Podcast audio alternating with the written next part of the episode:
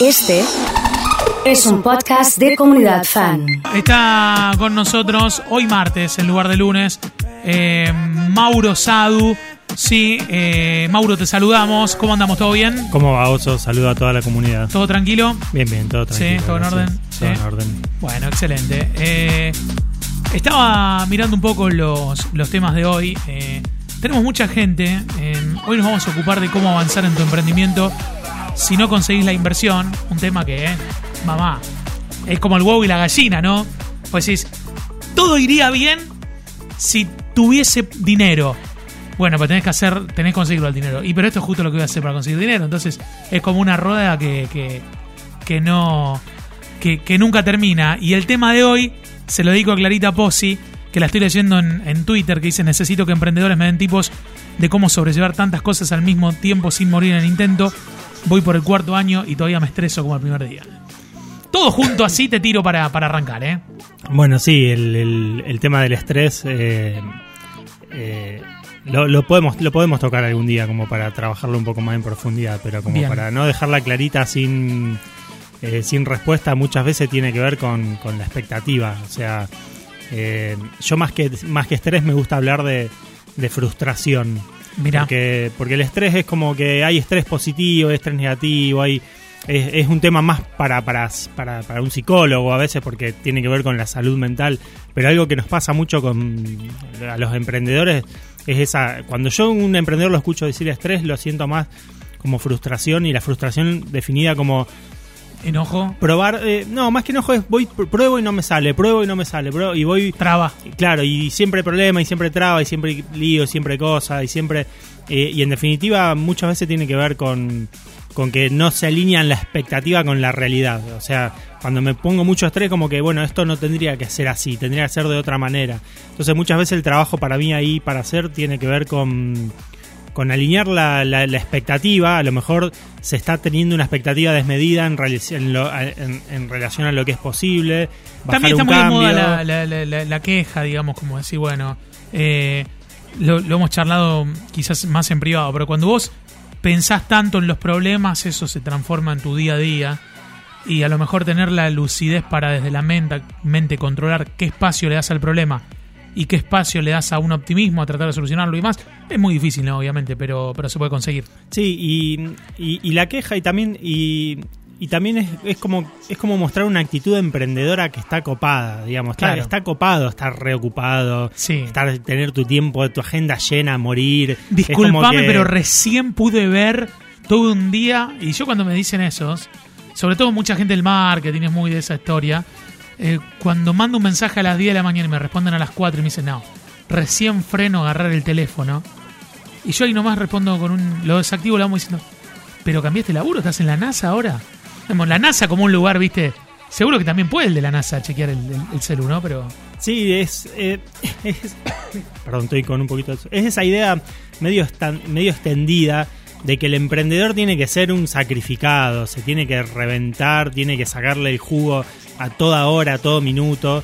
Y, y de algún modo, digamos, yo te invito a darlo vuelta y a ver que hoy en día el- la verdadera riqueza está en poder disponer de tu tiempo, en poder hacer lo que querés, en poder, eh, poder tomarte un día libre, poder, poder descansar, poder salir con tus amigos, poder salir a, tomar algo, disfrutar con tu familia. Eh, entonces el que realmente está muy hasta las manos y, por eso lo relaciono un poco con, con esto de- del estrés, eh, en cierta medida se está como como, contándose una historia de que, no digo que siempre, siempre sea así, obviamente hay situaciones que te llevan a límites estresantes, pero muchas veces nos metemos nosotros en esas situaciones porque nos contamos la historia de que para ser emprendedor tenemos que Sufrir. recontra sacrificar. Sufrir, sufrir, pagar si, con si sangre. me sale fácil no, no cuenta. No, no, no soy emprendedor. Bueno, vamos al tema de hoy, que es cómo lograr que alguien invierta en tu emprendimiento. Eh, ¿Cómo capto? ¿Es posible? ¿No es posible? Eh, logro que pongan dinero, pero después se me metieron adentro de la toma de decisiones y después tengo que pedir permiso hasta para cambiar el reloj de lugar. Digamos, ¿cómo es esa historia? Bien, eh, vamos a hablar primero más que nada de la parte de cómo llego a que alguien ponga plata Por en favor. mi empresa. Después, cuando ya son socios, también está bueno un punto a, a laburarlo eso de, de elegir bien a quiénes son mis socios. Pero en principio yo lo primero que, que- que tengo para decir es, pensá bien si realmente necesitas capital.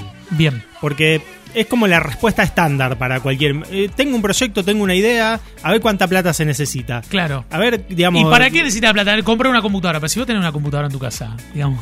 Claro, pero incluso a veces cosas eh, más, digamos, como ese ejemplo está, está buenísimo y, y- y hay mucho de eso. No, necesito esto, necesito lo otro. o necesito uno. Esto tiene que tener una oficina. ¿Viste? Claro, y la oficina claro. tiene una silla ergonómica y un monitor Claro, sí, gigante. sí. En, en- en los dos puntos donde más se ve esto tiene que ver con, en general, con equipamiento. O sea, me quiero poner eh, una empresa de catering, entonces Sí. necesito un horno industrial. Eh, o me quiero o quiero emprender en un proyecto que, y esto es lo que más se escucha hoy en día con, con toda la tecnología, necesito una app, necesito una web. Y bueno, sale un montón de plata, porque los programadores son caros, las empresas de programación... Entonces, bueno, hasta que no consiga la plata no, no, no puedo avanzar, porque... Claro. Y, y es como la, la, la explicación tranquilizante, o sea, tengo una idea de una app, pero si no consigo quien me haga la app, eh, no, no, no puedo hacer nada, porque tengo una idea de una app. Entonces vivo como en esa especie de, de ilusión, de... de eh, de alucinación de Sí. que algún día eh, esto va a pasar cuando consiga la plata. Y ahí es cuando, eh, cuando yo siempre animo, a los- cuando hablo con emprendedores, cuando hago así sesiones de coaching o consultorías más, más uno a uno, ¿qué puedes hacer desde ahora? ¿Con qué, con qué puedes empezar? Y acá quiero contar un, un ejemplo que por ahí es un poco autorreferencial, pero algo que nos pasó a nosotros eh, arrancando Paseaperros. Paseaperros es una plataforma que vos entras, puedes contratar paseadores de perros, gente que tú cuida el, el perro cuando salís de viaje. La desarrollamos nosotros hace unos cuantos años, la seguimos manteniendo. Cuando arrancamos el primer día, hicimos un análisis de todo el software que necesitábamos para que la plataforma funcione y nos iba a llevar como un año construirlo. Nosotros dijimos, no podemos estar un año esperando lanzar el emprendimiento. Entonces, ¿qué hicimos? Lanzamos una página donde la gente podía entrar contra, eh, y, habíamos puesto un 0800. En aquel momento cuando arrancamos todavía no estaba explotado full WhatsApp, entonces tenía onda poner un 0800. Hoy en día pondrías un WhatsApp, por ejemplo. Y lanzamos la página y le pusimos en aquel momento 200 pesos, que sería, vamos a poner el equivalente a hoy a 2000 pesos de publicidad en Facebook. Y nos quedamos así mirando la computadora con mi socio. Hasta que, bueno, en un momento sonó el teléfono y era una persona en Palermo que necesitaba un paseador. Sí, sí, perfecto. Ya, ya te conseguimos el paseador. Cortamos y nos miramos con mi socio. ¿De dónde sacamos un paseador de perros? O sea, vos imaginate el punto en el que no habíamos llegado a desarrollar el negocio. Claro. Porque lo importante es avanzar, lo importante es darle para adelante. Claro. Entonces pusimos una WISA, un, un compu trabajo y en 10 horas teníamos 200 currículum de paseadores, los empezamos a mirar, llamamos a un paseador que estaba que estaba en Palermo, le dijimos, tenemos un cliente en Palermo, y dice, bueno, ¿y qué perro tiene?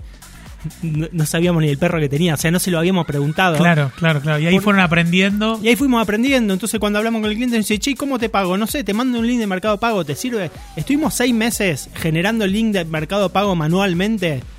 Nosotros, cada vez que un cliente lo necesitaba, entrábamos a Mercado Pago, generar link y se lo mandábamos para que el cliente pueda pagar. Y, y después esa plata que entraba a través de Mercado Pago llegaba a nuestra cuenta bancaria. O sea, a- al día de hoy sigue funcionando así, obviamente automatizado ahora.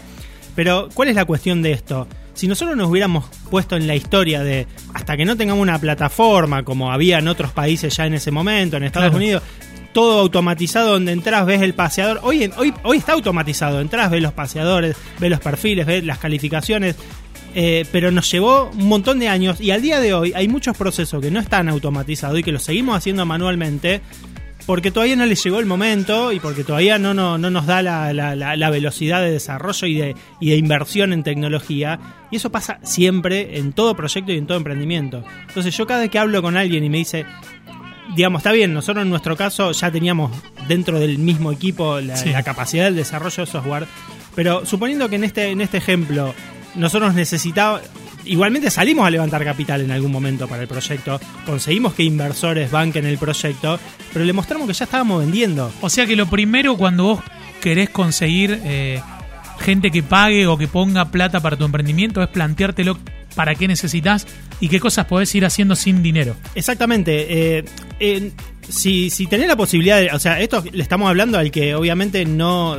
se dice, bueno, no consigo plata. La estoy tratando. O sea, si vos tenés acceso a capital, tenés un amigo que tiene plata, tenés eh, inversores que están dispuestos a poner capital, olvídate, juntá el capital y desarrollar el proyecto, no hay ningún problema. Esto es específicamente para el que dice, no puedo avanzar hasta que no tenga la plata. Claro. Y yo lo que te digo es, lo más probable es que esto sea un cuento que te esté contando a vos para no avanzar.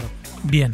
Entonces, eh, a modo de relación, el fracaso del proyecto no está relacionado con el dinero que pueda recaudar en su etapa inicial. Esto yo también lo escucho un montón de veces y, y, esto ya es un poco un poco más, más general. También tiene que ver un poco con lo que hablábamos antes de la queja. Un proyecto fracasa cuando el emprendedor o el equipo de emprendedores decide dar de baja el proyecto. Esto, digamos, una opinión que tengo yo como regla general. Obviamente siempre puede haber excepciones, cambio de regulaciones, un montón de cuestiones. Pero en general suele ser bastante habitual que uno dice, bueno, conseguí capital, se me acabó y no pude conseguir más, eh, o, o, no consigo el capital, o no consigo, lo, o sea, y en general, si vos realmente el proyecto lo, lo sentís, lo querés, te importa, te involucra y le vas a encontrar la manera para hacerlo. Hay, hay veces que vos decís, bueno, no necesito 100 mil dólares para hacerlo. Bueno, ¿y cuánto tenés? Tengo 3 mil. Bueno, fíjate qué puedo hacer con 3 mil. Bueno, viste, hay, una máxima, yo siempre la digo, que con plata todos podemos comprar un Mercedes-Benz. Entonces, si lo podemos hacer todo, evidentemente hay que buscar el valor agregado que uno le pueda dar y que no sea igual al otro, digamos. Todos nosotros acá nos dan el valor de un Mercedes-Benz, vamos a la concesionaria y lo compramos. Ahora, hay alguien que puede pagarlo menos, alguien puede hacer lo mismo con otro auto, digamos, es como, como una cuestión metafórica, porque si todo lo que se hace se hace para conseguir dinero, digamos, tiene que haber otra variable la empresa. Bueno, ahí también di, diste en la tecla también con algo. Si, si lo único que, si el único motivo por el cual estás haciendo un proyecto es por el dinero, y lo más probable es que encuentres excusas para no hacerlo, porque ante la primera de cambio, ante la primera dificultad, ante la primera, y así, bueno, al final, eh, en cambio, cuando se, que un poco lo que hablábamos la, la, eh, eh, hace un par de semanas, Sí. cuando vos emprendes con un propósito, con, con algo, con realmente con un valor que va más allá de lo que tiene que ver, obviamente que el dinero es importante, es un medio y es algo necesario para que mi, mi proyecto crezca, explote y, y no estamos diciendo ponerte una ONG pero eh, el que lo quiera hacer está bárbaro también, Totalmente, ¿no? O sea, no, estamos cuestionando nada acá. Eh, pero en definitiva, si tu proyecto no tiene un propósito, y te va a ser mucho más fácil encontrar excusas para, para, para el camino. Paso a paso, Mónica desde Casilda escuchándonos eh, con su negocio Quesos y Fiambres San Agustín, saludándolos chicos. El Instagram para encontrarlo a Mauro. Así pregunto sobre un tema, habilidades emprendedoras y todas estas columnas, además de verse en Twitch y en Express, están alojadas en el canal de YouTube de Comunidad Fan. Así que será hasta la próxima, Mauro. Gracias, Oso, y saluda a la comunidad.